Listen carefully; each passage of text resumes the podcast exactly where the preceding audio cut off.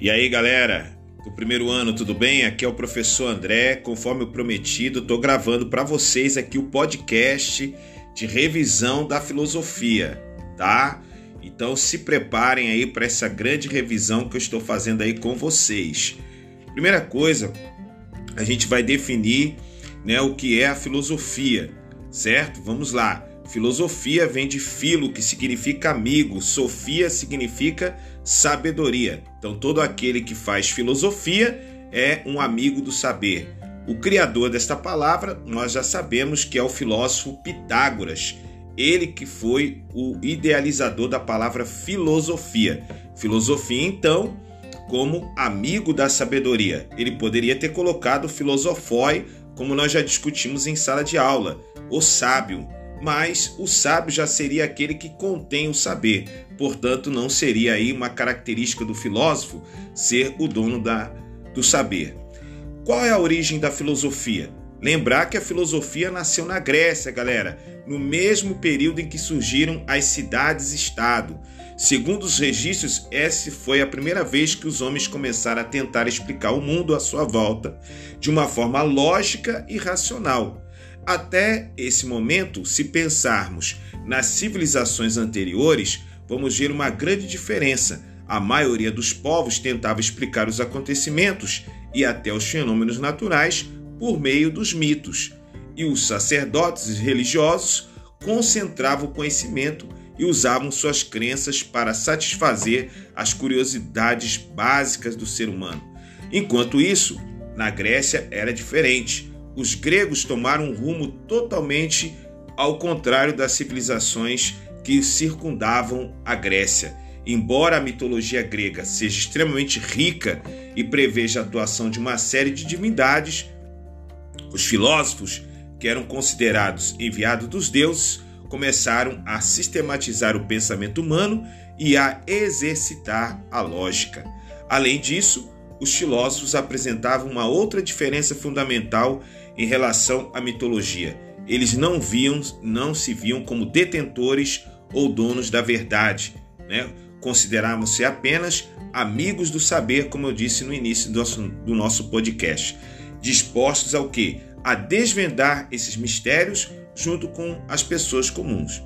Então, galera, ficar sempre atento a isso. E quais são as características da filosofia? Então, a filosofia ela tem uma característica de autonomia isso significa que os pensadores têm a liberdade de pensar por si mesmo. Então a filosofia tem total autonomia em relação ao senso comum e à própria ciência, até porque a filosofia não é ciência. Segundo aspecto, ela tem uma radicalidade. A filosofia ela não se contenta com o conhecimento superficial, com as respostas prontas e o status quo. Seu objetivo sempre é analisar as questões até chegar à raiz dos problemas e questionamentos até entender o verdadeiro porquê de determinada situação. Outro aspecto é a historicidade da filosofia.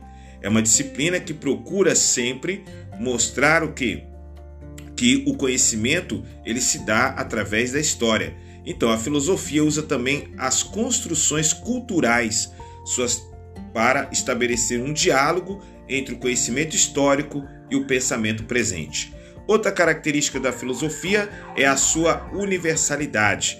Então, isso é muito importante. A filosofia ela lida com várias vertentes do conhecimento: a política, a ética, a religião, a teoria do conhecimento, como tal. Então, essa característica é muito importante dentro da filosofia. E um aspecto importante também que nós temos que entender que a filosofia ela nasce dentro de um contexto histórico, como nós vimos em sala de aula, né?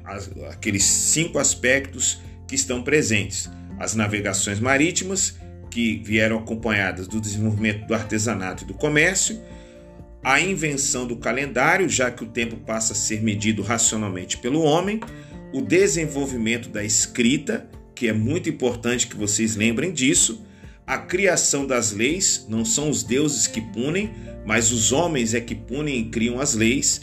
Aí vem Solon, Drácon e Clístenes. Clístenes, esse sendo o pai da democracia.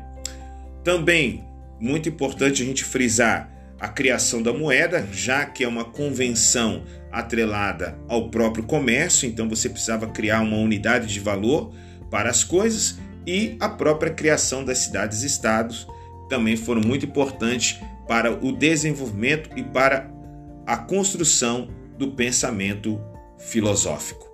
Tá bom, galera? Então isso é muito importante aí que vocês tenham essa compreensão para a gente entender é, o pensamento filosófico. Esse é o primeiro podcast de revisão, a definição de filosofia que está baseado lá no nosso capítulo 1.